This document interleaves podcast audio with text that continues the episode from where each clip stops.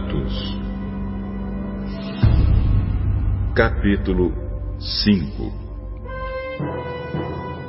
Mas um homem chamado Ananias, casado com uma mulher que se chamava Safira, vendeu um terreno e só entregou uma parte do dinheiro aos apóstolos, ficando com o resto. E Safira sabia disso.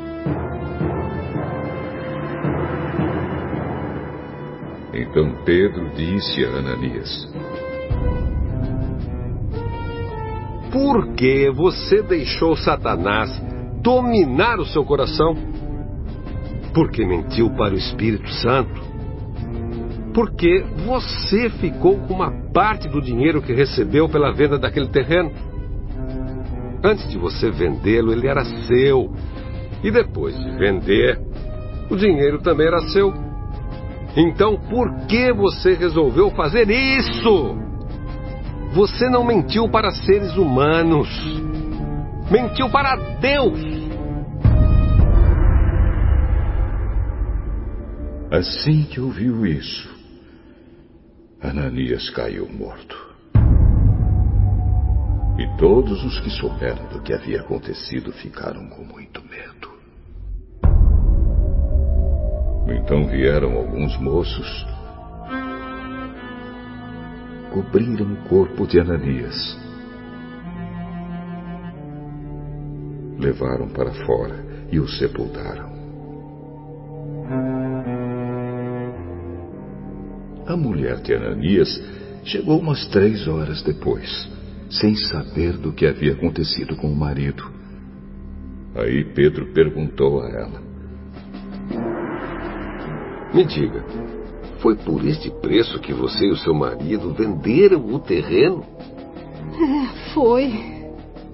Por que você e o seu marido resolveram pôr à prova o Espírito do Senhor? Os moços que acabaram de sepultar o seu marido já estão lá na porta. E agora vão levar você também. No mesmo instante, ela caiu morta aos pés de Pedro. Os moços entraram e, vendo que ela estava morta, levaram o corpo dela e o sepultaram ao lado do marido. E toda a igreja e todos aqueles que souberam disso ficaram apavorados.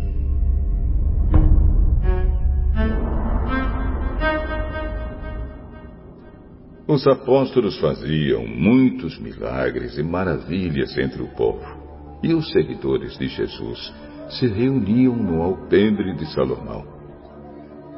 Ninguém de fora tinha coragem de se juntar ao grupo, mas o povo falava muito bem deles. Uma multidão de homens e mulheres também creu no Senhor e veio aumentar ainda mais o grupo por causa dos milagres que os apóstolos faziam, as pessoas punham os doentes nas ruas, em camas e esteiras. Faziam isso para que, quando Pedro passasse, pelo menos a sua sombra cobrisse alguns deles. Multidões vinham das cidades vizinhas de Jerusalém, trazendo seus doentes e os que eram dominados por espíritos maus e todos eram curados.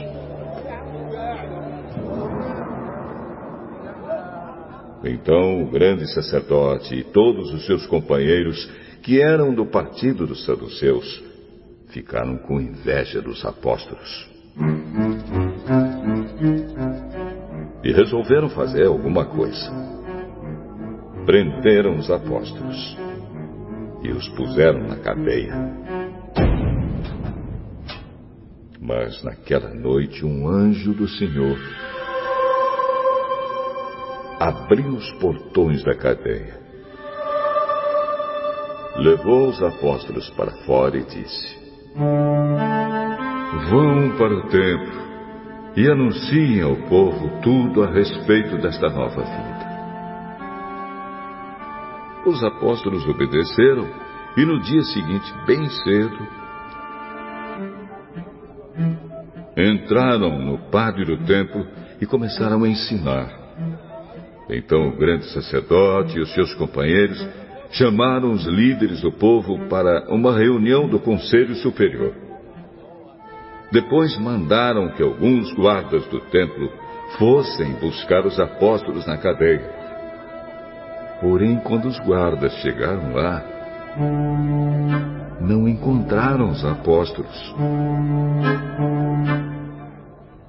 Então, voltaram para o lugar onde o conselho estava reunido e disseram: Ó, oh, nós fomos até lá e encontramos a cadeia bem fechada e os guardas vigiando os portões. Mas quando os abrimos, não achamos ninguém lá dentro. Quando os chefes dos sacerdotes e o chefe da guarda do templo ouviram isso, ficaram sem saber o que pensar sobre o que havia acontecido com os apóstolos. Nesse momento chegou alguém dizendo: Escutem, os homens que vocês prenderam estão lá no pátio do templo ensinando o povo. Então o chefe da guarda do templo e os seus homens saíram e trouxeram os apóstolos. Mas não os maltrataram, porque tinham medo de serem apedrejados pelo povo. Depois puseram os apóstolos em frente do conselho.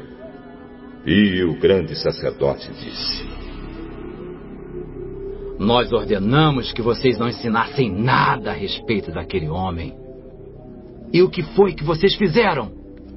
Espalharam esse ensinamento por toda a cidade de Jerusalém e ainda querem nos culpar pela morte dele. Então Pedro e os outros apóstolos responderam: Nós devemos obedecer a Deus e não às pessoas.